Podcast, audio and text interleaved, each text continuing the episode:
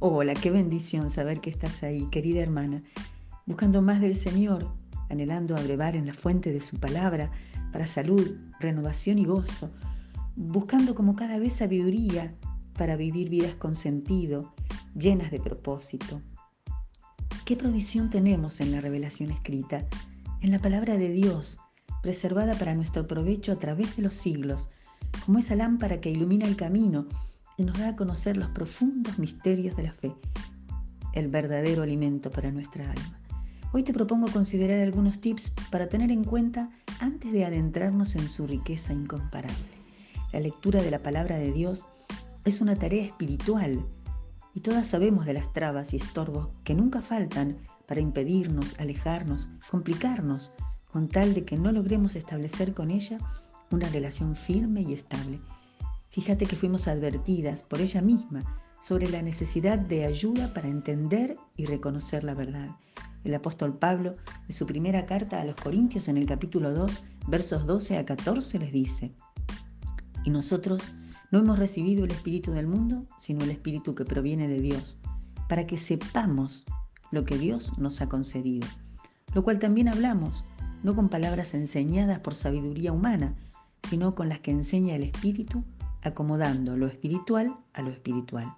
Pero el hombre natural no percibe las cosas que son del Espíritu de Dios, porque para él son locura y no las puede entender, porque se han de discernir espiritualmente. Y en Juan 16, 13 es el mismo Señor que nos promete cuando venga el Espíritu de verdad. Esto es el Espíritu que hemos recibido cuando hemos recibido Él en nuestro corazón. Él nos guiará a toda la verdad.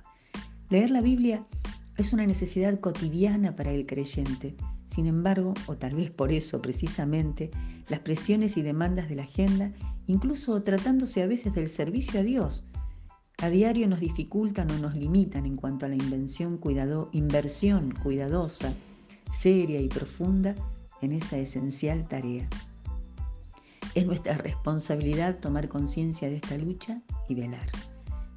Hermana amada, hoy el Señor nos convoca a renovar nuestro pacto de fidelidad y entrega. Nos anima a invertir tiempo con Él en la oración, la lectura y meditación en su presencia tiempo escuchando su voz a través de las enseñanzas con que en su palabra revelada nos ha bendecido. Algunas consideraciones pueden ayudarnos. Tip número uno. Antes de leer, toma un momento para serenar tu espíritu y enfocarte en lo que estás a punto de hacer. Renuncia a hacerlo a las apuradas. El Señor merece nuestros mejores momentos. Hay veces en que nos sentimos desanimadas, sin deseos de leer. Algunos dicen pasar por tiempos de no entender cuando la lectura les resulta estéril, como que no se conecta con sus necesidades reales. Todos estos estorbos hacen que los tiempos de lectura y meditación se vuelvan cada vez más espaciados, breves y hasta monótonos, o no se den. Dios nos libre de juzgar a otros o escandalizarnos de esto, porque bien aplica aquí, el que esté libre de culpa, que arroje la primera piedra. ¿Acaso no es cierto que vivimos en lucha ¿No es la vida del creyente un combate permanente contra las estrategias del mal, la debilidad de la carne? Y es justamente esta tensión la que nos demuestra la relevancia que la lectura de la palabra tiene en el mundo espiritual, como alimento indispensable para sostener la fe y mantenernos puras. Porque la fe viene por el oír, el oír de la palabra de Dios, dice Romanos 10, 17. Y me encanta atesorar las palabras del salmista en el Salmo 19 sobre el tema. ¿Con qué limpiará el joven su camino? se pregunta.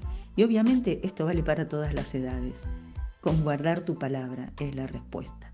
Con todo mi corazón te he buscado. No me dejes desviarme de tus mandamientos, clamaba el salmista. En mi corazón he guardado tus dichos para no pecar contra ti. Bendito tú, Señor, enséñame tus estatutos.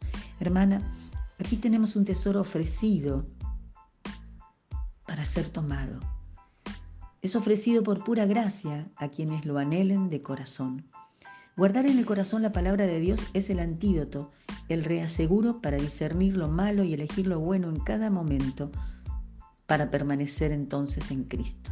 El que me ama, mi palabra guardará, dice el Señor. ¿Y cómo guardarla? ¿Cómo estar en su voluntad, funcionando en su sintonía, sin dedicar sin ofrendar algo tan preciado como nuestro tiempo para escuchar su voz. Dedicar tiempo al Señor en oración y meditación en su palabra es sin duda la mejor prueba de nuestro amor, entrega y compromiso para con Él. ¿Cómo lograrlo sin establecer una rutina para la lectura en un tiempo estipulado, cuidadosamente guardado, en un lugar y momento sin interrupciones, cuando podamos estar tranquilas, disponibles, atentas para escuchar su voz?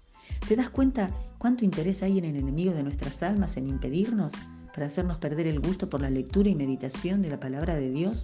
Hermana amada, se trata de una lucha, de un tesoro que hay que arrebatar. Por eso lo primero es orar. Comenzá con un tiempo de oración. Cuando ores, dice el Señor en el Evangelio de Mateo, capítulo 6, verso 6, entra en tu cuarto y ora a tu Padre que está en lo secreto. Antes de leer tu Biblia, inaugura un tiempo de meditación sin palabras, solo enfocando tu corazón y mente en la persona de Jesús. Es por medio de Él, por su sangre derramada, que tenemos acceso al trono de la gracia.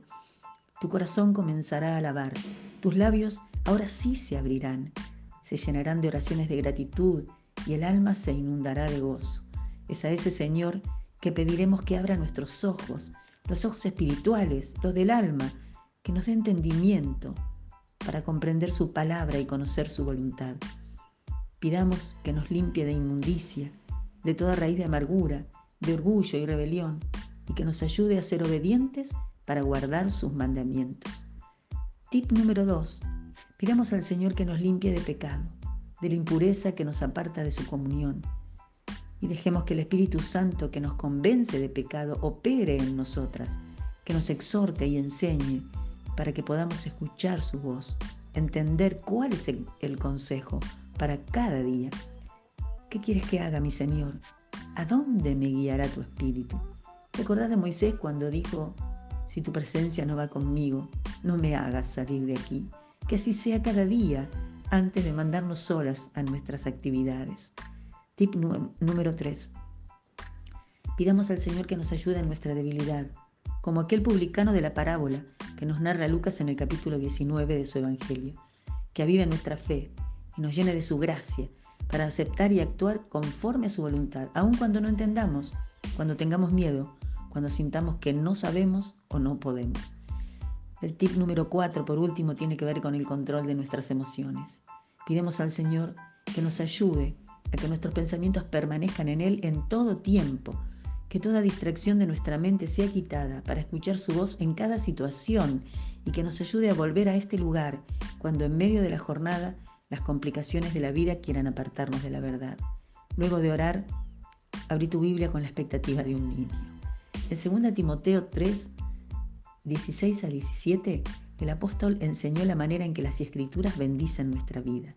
Toda escritura es inspirada por Dios y útil para enseñar, para reprender, para corregir, para instruir en justicia, a fin de que el hombre de Dios sea perfecto, enteramente instruido para toda buena obra. La Biblia es un libro único, lo sabemos y es bueno recordarlo. Es un libro vivo, de sus páginas mana la sabiduría, el poder, el carácter santo de Dios. Al leer, busquemos con ansias que esta verdad que enuncia Pablo en estas frases se haga realidad en nosotras. No sé cuál es tu lucha, tu circunstancia hoy pero estoy segura de que el Señor anhela que vayas a Él con tu carga y derramando tu alma en su presencia lo adores y confíes en Él y en Él esperes.